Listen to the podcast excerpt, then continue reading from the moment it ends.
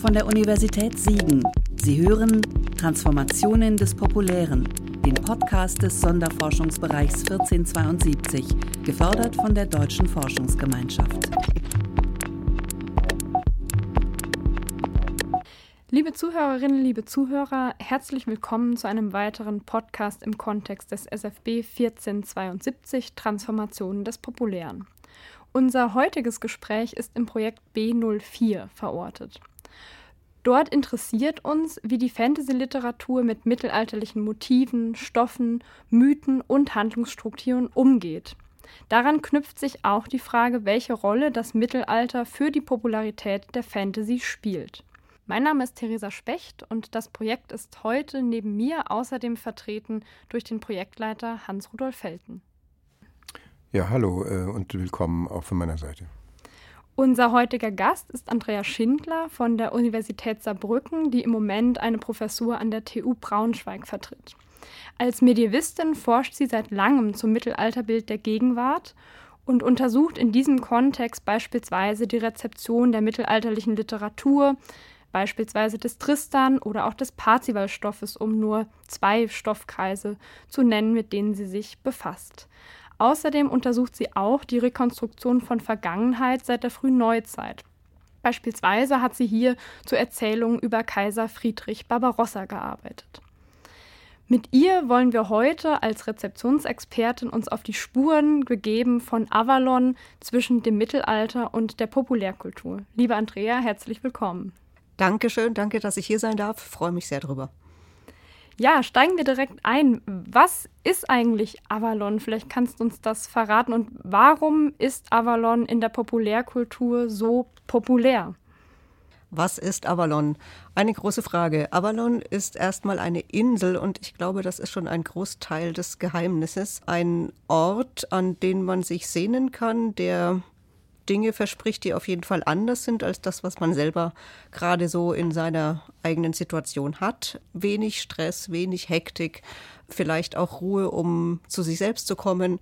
Ein Ort, der sich abgrenzt von der übrigen Gesellschaft und der auch so eine Art ja, mythischen Charakter hat, was immer das eigentlich sein mag. Ähm, da können wir gerne auch ein bisschen genauer drüber reden.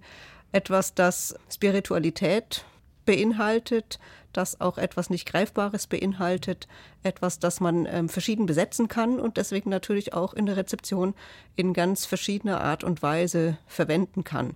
Also ob es jetzt wirklich das Avalon ist, das man aus dem Artus-Mythos kennt, oder ob es etwas ist, das damit eigentlich gar nichts mehr zu tun hat, sondern eine Art Sehnsuchtsort wird für irgendetwas anderes, das eben ganz unarturisch sehr gegenwärtig ist, vielleicht auch zukünftig in Science-Fiction-Formaten.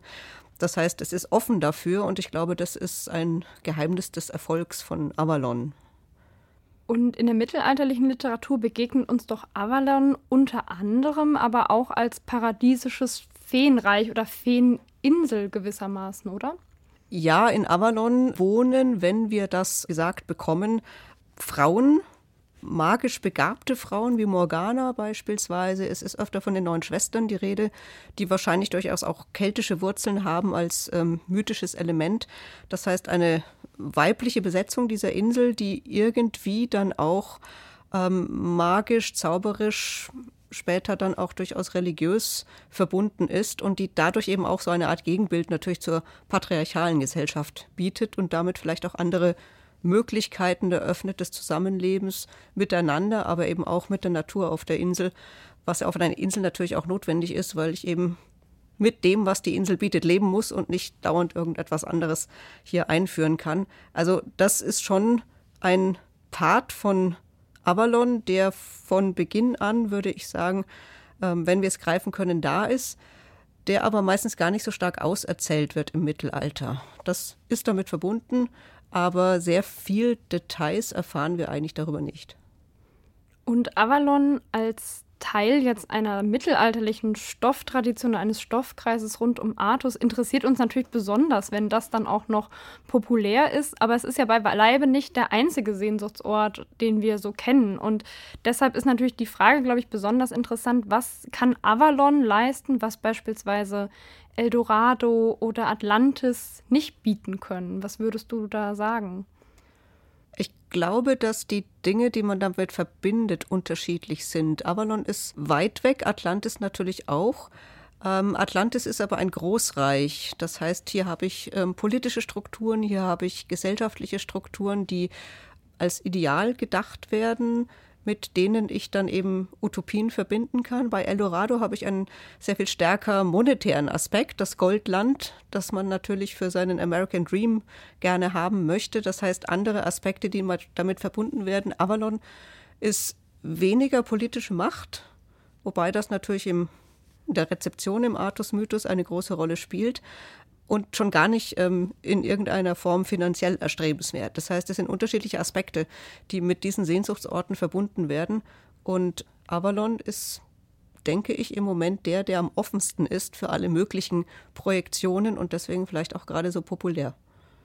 Ja, Avalon als äh, Rückzugsort, das ist ein interessantes Stichwort. Morgan beklagt ja bei Bradley die Zerstörung der alten Welt und Artus kommt ja praktisch nach Avalon, äh, um von einer immanenten äh, von einem immanenten Sein zu einem transzendenten Sein zu kommen. Also Avalon wäre auch ein, ein Ort des Übergangs vom Leben in den Tod. Also diese Funktion hat es ja auch. Es ist ein, ein Rückzugsort und das haben wir ja auch in, ja, in anderen äh, Fantasy-Texten, wenn wir zum Beispiel an Tolkien denken.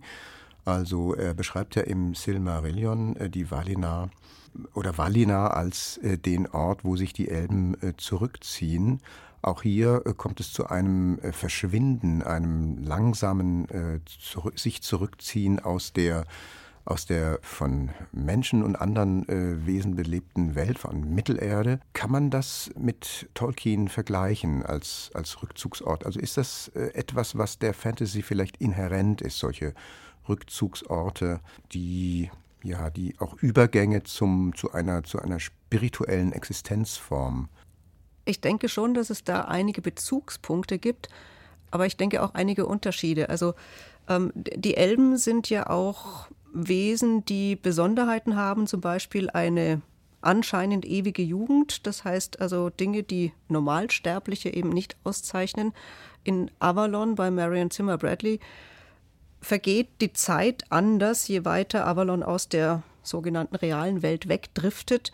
Das heißt, auch dort bleiben die Menschen länger jung. Allerdings ist es dort sozusagen kein, kein so allgemeiner Rückzugsort. Es ist ein Rückzugsort, aber es bleibt außer Morgan kaum jemand übrig. Artus ist auf der Insel, er ist tot, es ist also sein, seine Toteninsel letztlich und ähm, sie verschwindet aus der Welt eigentlich verschwindet sie nicht aus der Welt, aber sie wird vergessen. Das heißt, die Zugänge sind nicht mehr erinnert und deswegen kann sie niemand mehr finden, obwohl sie da ist, ähnlich wie in Harry Potter die magische Welt genau da ist, wo die nicht magische auch ist, aber nur die magisch Begabten können sie sehen. So ähnlich ist das auch gedacht, aber die Zugänge werden immer weniger. Die Idee, dass da ein anderes Reich ist, das solche Dinge bietet, so etwas wie langes Leben, ewige Jugend, wie Wesen, die irgendwie magisch begabt sind. Ich glaube, das ist schon eine Sehnsucht, äh, wie man sich die Welt eben auch ein bisschen wieder verzaubern kann. Ähm, die reale Welt, die da in unserer rationalen Welt ja sehr ähm, entzaubert worden ist, das ist ein sehr langer Prozess. Und ich glaube, das ist etwas, was das ausmacht, dass man hier die Vorstellung hat, eigentlich ist noch was anderes da. Und wenn wir wollen, wenn wir uns darauf einlassen, können wir es vielleicht auch wiederfinden. Und diese Funktion haben, glaube ich, beide Welten in dieser Fantasy. Und Fantasy ist ja eben Fantasy. Das heißt, ähm, das, was ich imaginieren kann, wird in einer Art und Weise wahr. Und genau das spiegeln diese Welten. Wenn ich daran glaube, dann ist das auch in irgendeiner Form real. Also das würde heißen, ein, ein mittelalterlicher Rückzugs- und Übergangsraum, ein paradiesischer Prägung, äh, wird zur Allegorie einer ganzen Menschheitsentwicklung in der Fantasy oder auf die die Fantasy reagiert. Und wenn wir sagen, Sie haben jetzt gerade das Stichwort von der Entzauberung der Welt äh, gebracht, äh, Max Weber nennt das zu Beginn des 20. Jahrhunderts als ja, Kennzeichen der äh, Moderne, ähm, vielleicht sogar auch der Neuzeit, dass durch eine Rationalisierung, eine Technisierung der Welt, ähm, eine Intellektualisierung, das nennt er auch, ja, die Mythologien, ähm, das Unbestimmte, das Irrationale, der Aberglauben natürlich auch, aber selbst der Glaube aus der äh, Welt oder unserem Weltbild, dem westlichen Weltbild, äh, so langsam verdrängt werden.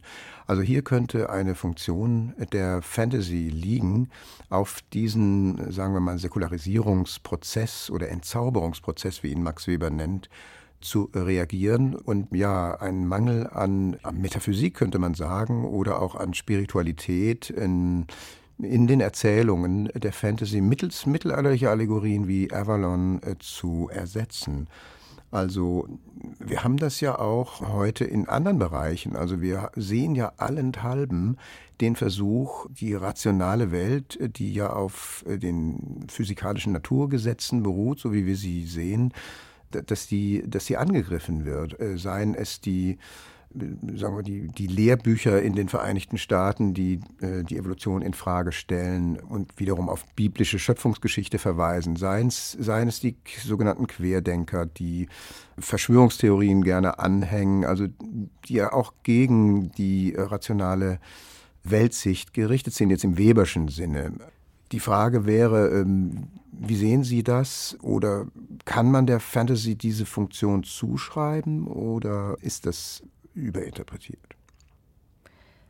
Das liegt natürlich letztlich immer an den Rezipientinnen und Rezipienten.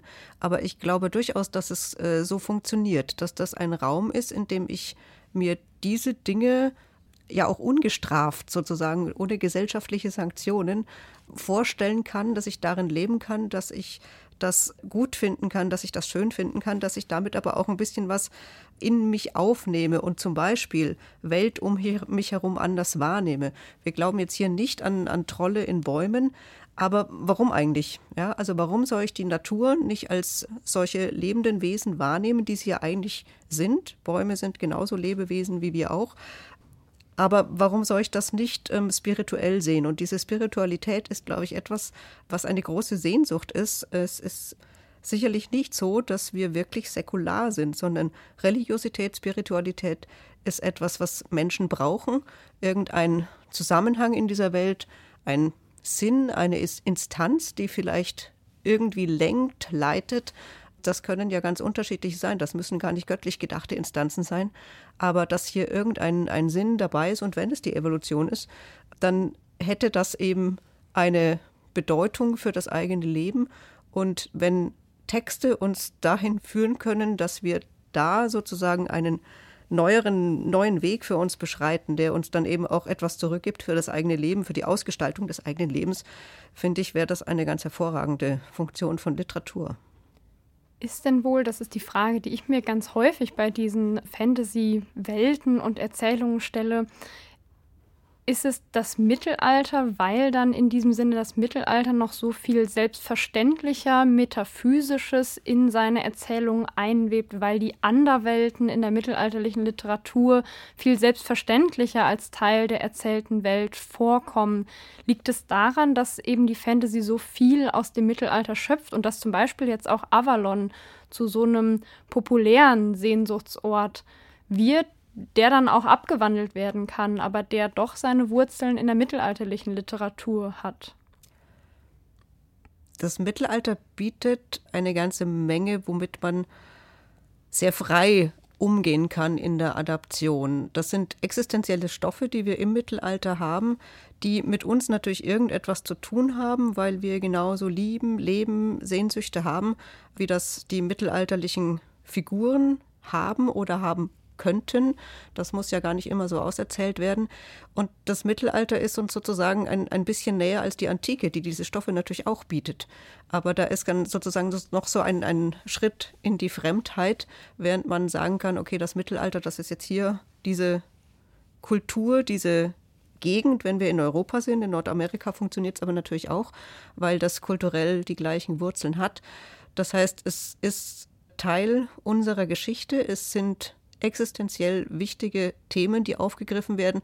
Und es ist weit genug weg, um sie neu zu füllen. um nicht zu sagen, das ist jetzt aber falsch erzählt, sondern ich kann damit neu erzählen, ohne dass hier eine Auseinandersetzung sozusagen mit dem originalen Stoff stattfinden muss. Das passiert auch hin und wieder, wenn dann Diskussionen kommen, dass die eine oder andere Adaption aber so nicht funktionieren kann.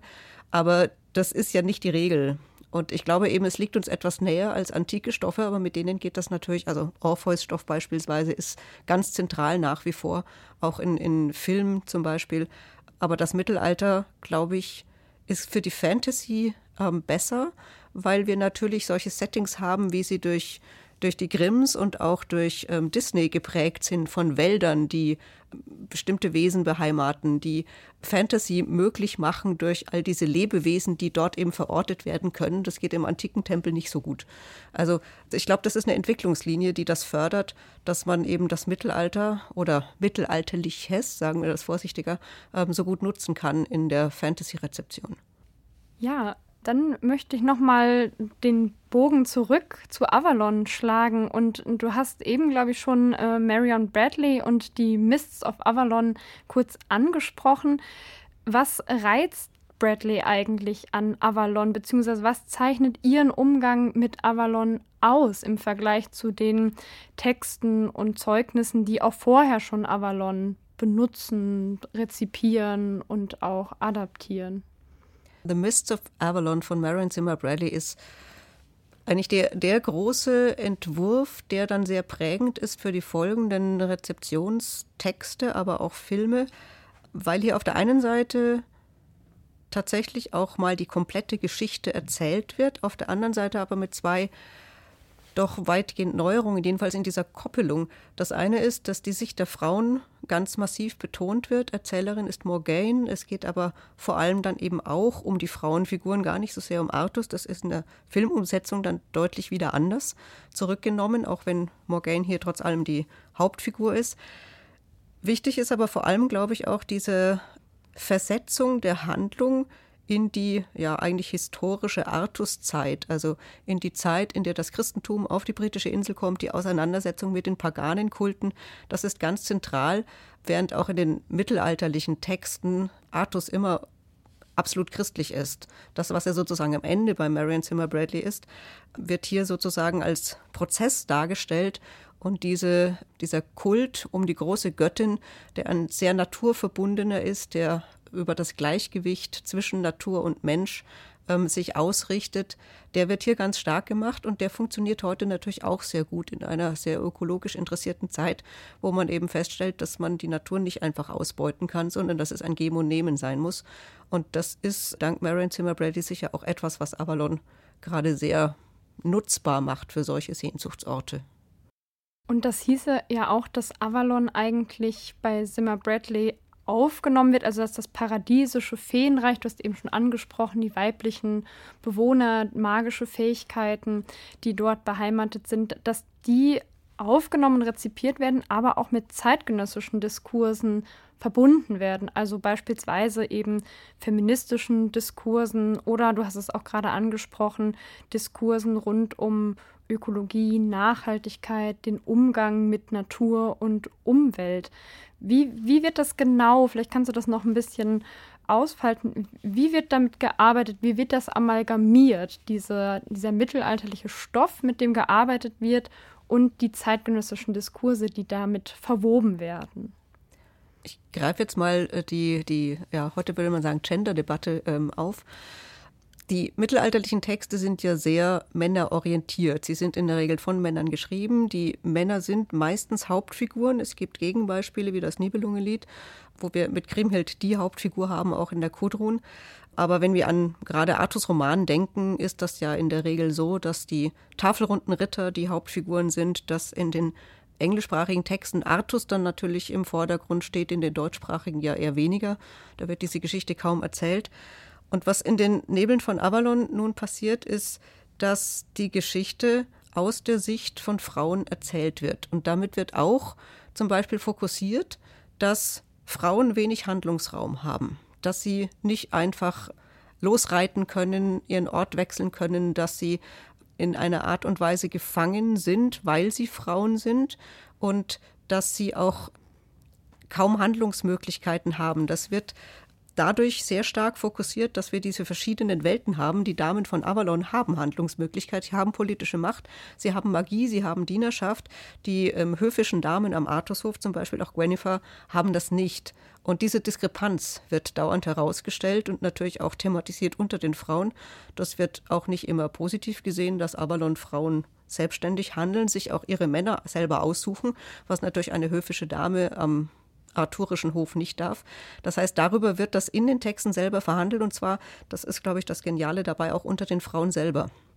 Die Männer diskutieren da gar nicht so mit in diesem Text, sondern das wird unter den Frauen verhandelt und damit kann ich dann natürlich auch die Positionen gleichberechtigt nebeneinander stehen lassen, ohne dass ich sagen muss, die eine ist richtig und der andere ist falsch.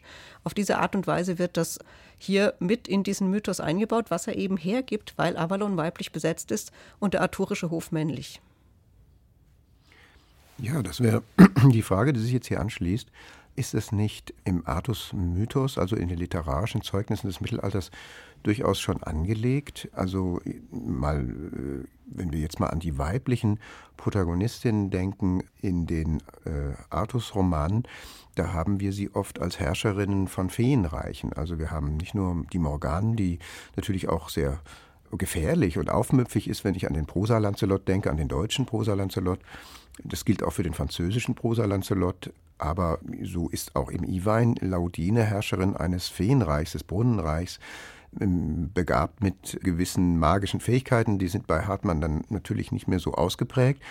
Aber unterliegend ist es durchaus noch der Fall. Oder im Vigalois gibt es ja auch ein Feenreich, das von Joram ja beherrscht wird, aber in dem auch Frauen eine, eine große Rolle spielen und dann äh, schließlich ganz wichtig die Lancelot äh, und Lancelot-Tradition, wo der junge Lancelot ja äh, von der äh, Dame vom See in ihr Reich unter Wasser geholt wird und dort praktisch nur von Frauen aufge aufge, äh, umgeben aufwächst und auf, auferzogen wird, könnte man sagen. Also inwieweit ist denn diese Idee, daraus so eine, ja, so eine matriarchale Staatsgefüge zu machen, schon fast Avalon, ähm, inwieweit ist die denn schon angelegt im, in den arthurischen Texten? Es ist ähm, die, diese Tradition dieser Feenreiche, die weiblich sind, ist, wie Sie es gerade beschrieben haben, ganz deutlich vorhanden. Und eben auch in den ersten Zeugnissen über Avalon selber bei Jeffrey werden diese neun Schwestern erwähnt, die eben dieses Reich Avalon, man weiß nicht, ob man von einem Reich sprechen kann, über diese Insel Avalon herrschen. Das heißt, die Traditionen sind da, die Hauptfiguren bleiben aber eben männlich. Das heißt, es sind sozusagen Elemente dieser Geschichte und sie werden in der Diskussion, wenn man jetzt, das ist keine Fee, aber an Orgeluse denkt, sie muss beschützt werden vom Erzähler weil sie eben so agiert, wie eigentlich ein Mann agieren würde. Das heißt, die Diskussion gibt es hier durchaus auch. Sie wird bei Marion Zimmer Bradley natürlich mit den aktuellen Diskursen nochmal sehr verschärft und sehr in den Fokus gerückt. Aber das Mittelalter ist auch hier wieder mal sehr modern eigentlich. Mhm. Könnte man denn sagen, das ist auch eine Art Popularisierung des bereits Populären also wenn wir jetzt gerade auch ans 19. Jahrhundert denken, da wird ja Avalon auch aufgenommen, bei Willibald Alexis zum Beispiel, ähm, aber auch die anderen Figuren aus dem Artus-Mythos kommen da zu ihrem Recht. Dorothea Schlegel schreibt eine Dichtung über Merlin.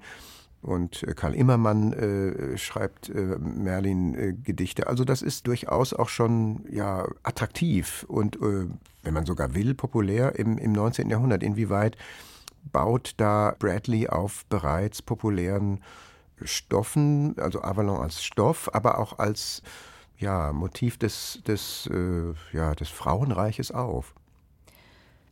Da gibt es äh, sicher ganz, ganz viele Vorläufer und was man ja auch nicht vergessen darf, gerade auch in den 70ern wird das Mittelalter gerade wieder sehr als Diskussionsraum populär und das ist das, was sie natürlich dann auch nutzen kann, um mit dem Buch erfolgreich zu sein. Ich glaube, diese, diese Zusammenstellung von diesem weiblichen Blickwinkel und dieser Rückversetzung eben in diese vorchristliche oder fast christliche Zeit. Das ist das, was sie so in dieser Form neu schafft, aber sich natürlich damit in diese Tradition stellt.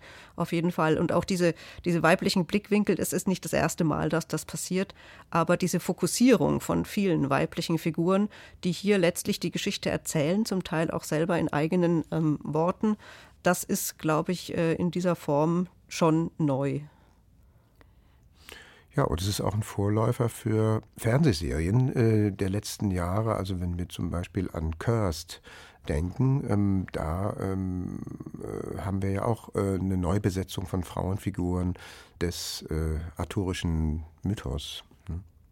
Ja, und ähm, gerade diese magischen Frauen, das muss gar nicht arthurisch sein, die sind gerade ja sehr, sehr populär.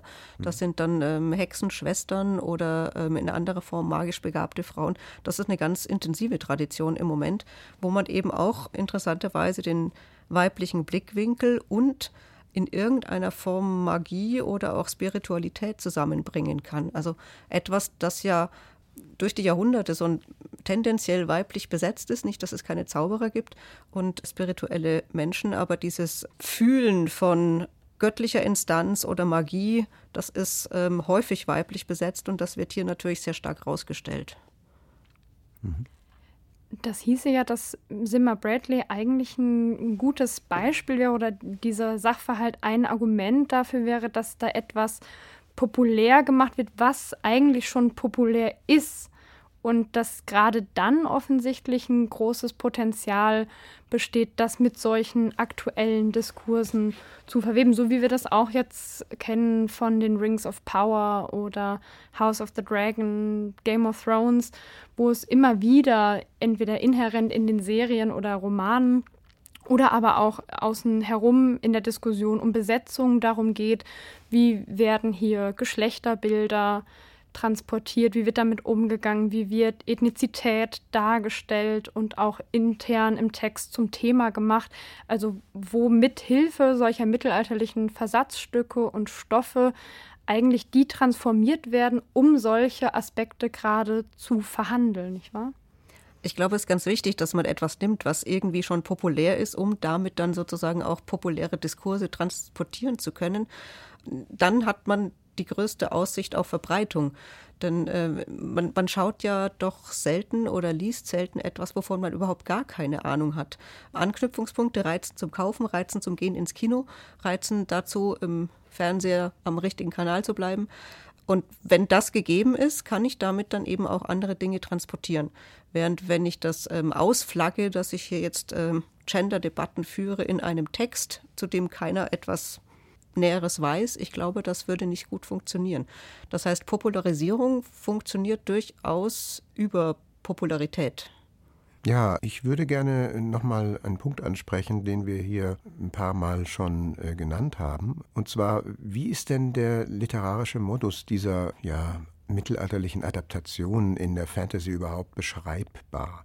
Kann man das mit dem Begriff, den wir ja bisher äh, meistens verwendet haben, mit dem Begriff der Rezeption noch gut abdecken? Also ich habe da meine Zweifel, dass äh, wir für solche eklektischen Formen der, der Aufnahme, ähm, wie wir sie jetzt bei äh, Bradley sehen oder auch in den anderen äh, in den anderen Adaptionen des Artus-Mythos im Bereich der Fantasy, aber vielleicht auch im historischen Roman, im Film und so weiter, ähm, sogar im Computerspiel, ähm, dass da der Begriff der Rezeption ausreicht. Es geht ja nicht um die Rezeption eines bestimmten Werkes aus dem Mittelalter. Also wenn jetzt Moritz Rinke ein Theaterstück zu den Nibelungen sch äh, schreibt, dann wissen wir, äh, der Referenztext ist das Nibelungenlied. Ja, Tankred Dorst, wenn er äh, ein äh, Theaterstück zum Parzifal schreibt, dann wissen wir, der Parzifal ähm, Wolfram Eschenbach äh, liegt hier als Referenztext vor. Aber wie ist es denn äh, mit solchen ja, eklektischen Formen der, der Rezeption oder der Adaptation, äh, wie wir sie in der Fantasy eben äh, sehr häufig antreffen, ähm, wo eben Vergangenes zitiert wird, aber dann mit Fantastischem vermischt wird und eine fiktionale Projektion eigenen Rechts entsteht. Müssten wir dann nicht andere Begriffe suchen, wie Adaption oder sogar Transformation? Oder wie wie würden Sie das sehen? Ich denke, es gibt zwei Wege. Also der zunächst beschrittene ist zu sagen, also von Ulrich Müller weiter gedacht, dass man jegliche Form der Aufnahme von mittelalterlichem Rezeption nennt und das dann eben sozusagen in, in ähm, unterschiedlichen, mit unterschiedlichen Begriffen beschreibt. Also etwa die, die primäre Rezeption, wenn ich tatsächlich das Nibelungenlied nehme und daraus einen neuen Text mache, die sekundäre Rezeption, wenn ich Wagners Ring nehme und daraus einen neuen Text mache, also ein Rezeptionsprodukt neu rezipiere oder auch, was Jürgen Kühnel ähm, unterschieden hat, die direkte und die indirekte Rezeption. Das heißt, direkte Rezeption wäre Marion Zimmer Bradley, sie erzählt die Artus-Geschichte und das durchaus mit sehr viel Wissen um die mittelalterlichen Quellen.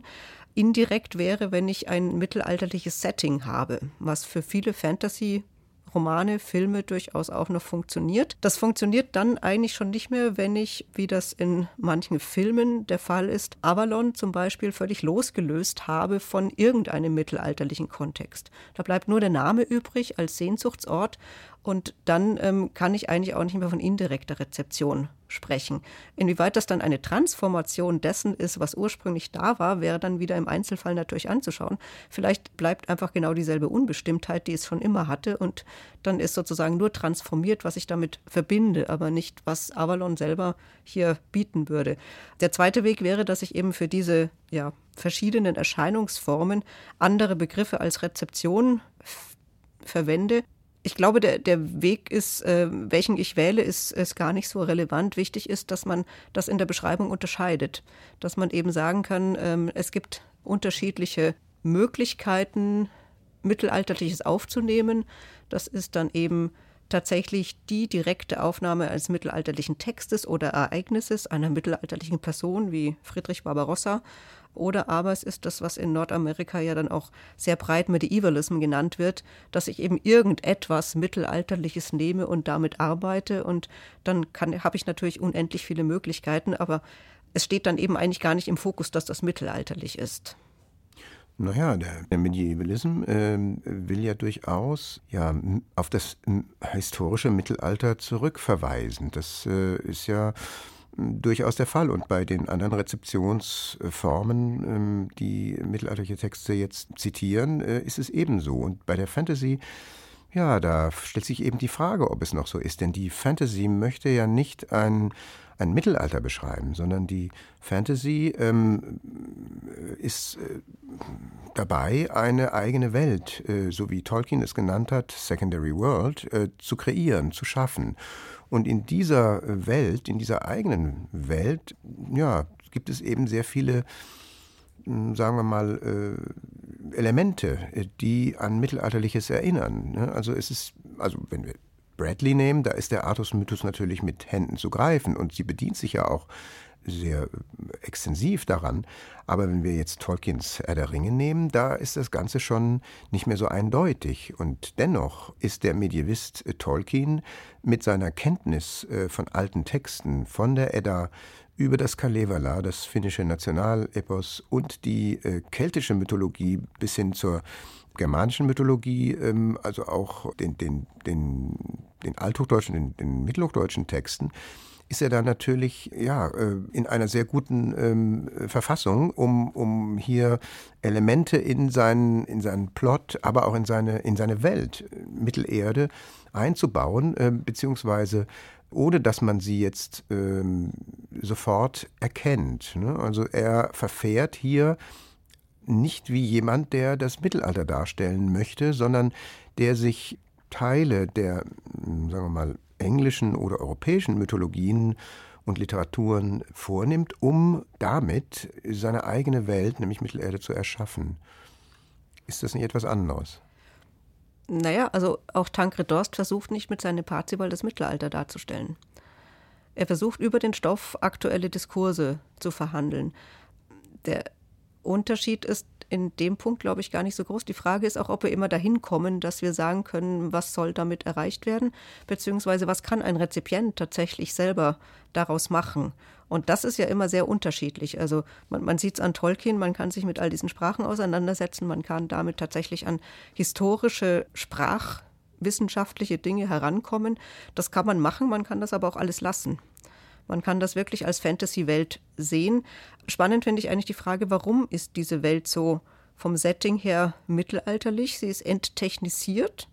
Das hat sicherlich auch damit zu tun, dass ähm, Magie dann eine Rolle spielen kann. Das ist sozusagen dann der, der Gegenpart, der dann ja in anderen Texten auch durchaus ähm, durch Technik ersetzt wird, im Science Fiction etwa, wenn da die eine Welt technisiert ist und die andere nicht.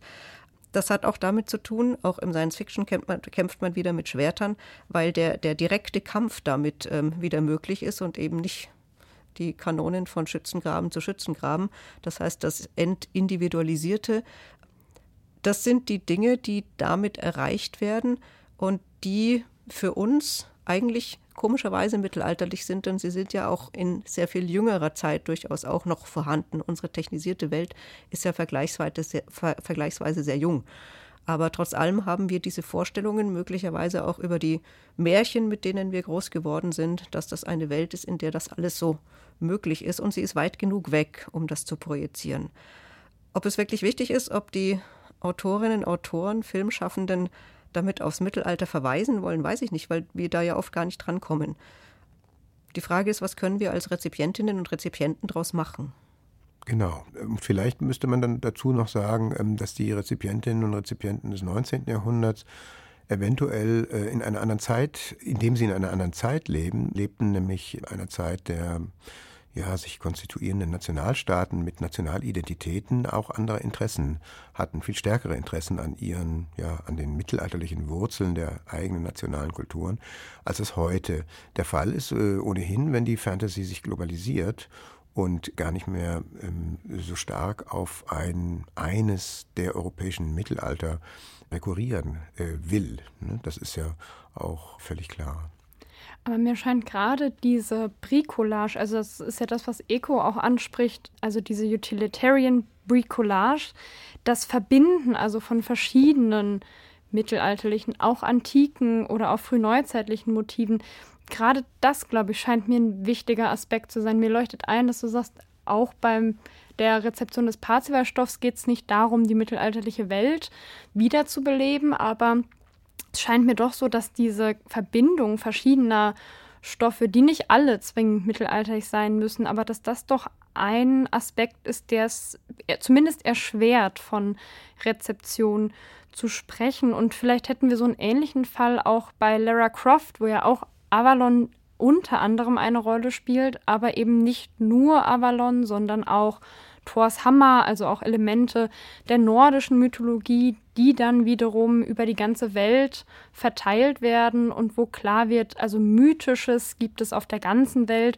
und die Aufgabe ist es quasi, diese, diese Bestandteile zusammenzubringen, um einen Zugang zu dieser Welt zu bekommen. Hier passiert doch mehr als nur die Rezeption von Avalon, sondern hier wird doch so eine Mischung erstellt, die aber diesen archaisch-mythischen Effekt zeitigen soll.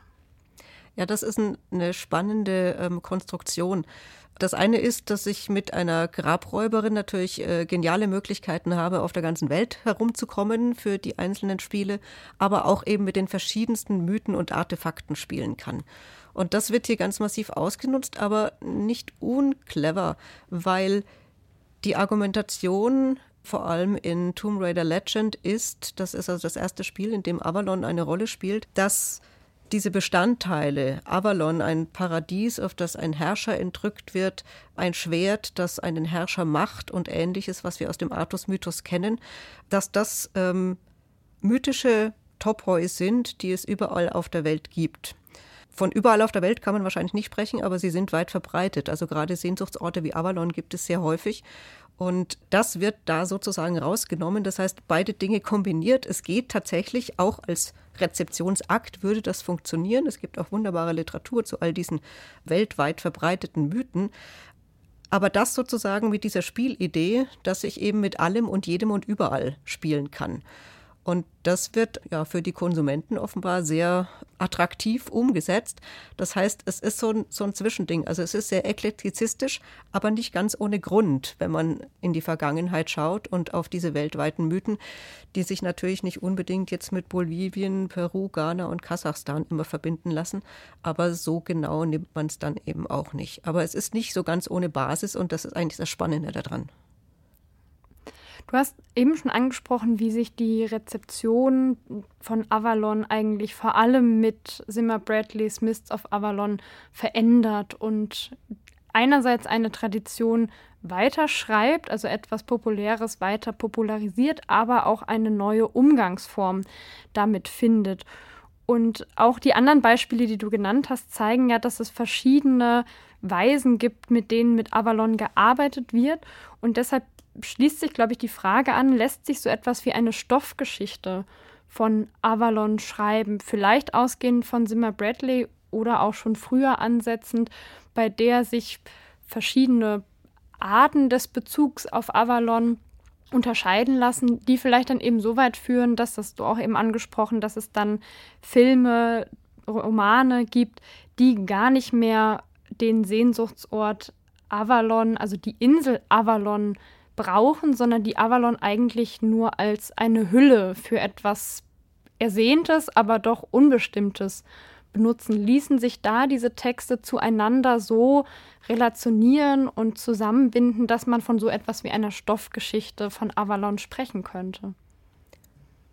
ich weiß nicht, ob ich es wirklich Stoffgeschichte nennen würde, aber es gibt zwei Enden einer Skala. Also es gibt auf der einen Seite diese arturische Avalon-Rezeption, die eben Avalon im Kontext dieser Artus-Geschichte in den Rezeptionsprodukten bietet, wie das eben Marion Zimmer Bradley auch macht, die dann natürlich wirklich auch auf letztlich mittelalterliche Stoffe zurückgreifen, wobei man natürlich nie sagen kann, worauf tatsächlich zurückgegriffen wird, ob das dann eben schon sekundäre oder tertiäre Rezeption ist, aber die das sozusagen in diese Geschichte einbetten.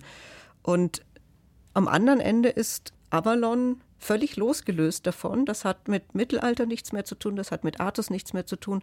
Das, es bleibt sozusagen dieser, dieser unbestimmte Sehnsuchtsort. Und das wäre in ähm, Avalon, dem Film von Barry Levinson, oder in Avalon, gleicher Name, von Mamoru Oshii der Fall. dass im Letzteren gibt es noch ein paar Bezüge zu Artus, aber das spielt letztlich eigentlich keine Rolle mehr. Das ist auch für das Spiel, das dort gespielt wird, nicht relevant. Das wird genannt in einem Lied, aber ansonsten gibt es auch keinerlei Bezüge mehr. Und dazwischen sind dann solche Dinge wie Lara Croft, wo dann Artus-Mythos durchaus noch mit zusammengesetzt wird im Lauf des Spiels, wo dann Artefakte wie Excalibur noch eine Rolle spielen. Auf dieser Skala bewegen sich diese Texte und offenbar funktionieren alle und es funktioniert auch in ganz anderen Räumen. Also wenn man bei bestimmten Portalen Avalon in die Suchmaschine eingibt, kommen ähm, Lebensratgeber, dein eigener Weg nach Avalon und solche Dinge. Das ist auch ganz populär. Das heißt, auch auf dieser Ebene funktioniert das und das hat mit Artus natürlich auch überhaupt nichts mehr zu tun. Ja, aber es bleibt interessanterweise dieser spirituelle, vielleicht auch ökologische Zugang erhalten, ne? den wir auch eben schon bei beispielsweise Mists of Avalon besprochen haben. Ja, wunderbar. Avalon gilt es weiter im Blick zu behalten, was in der Populärkultur mit dem Sehnsuchtsort Avalon passiert. Für heute erstmal vielen Dank, Andrea, dass du da warst und vielen Dank fürs Gespräch. Sehr gerne, ich danke. Dankeschön.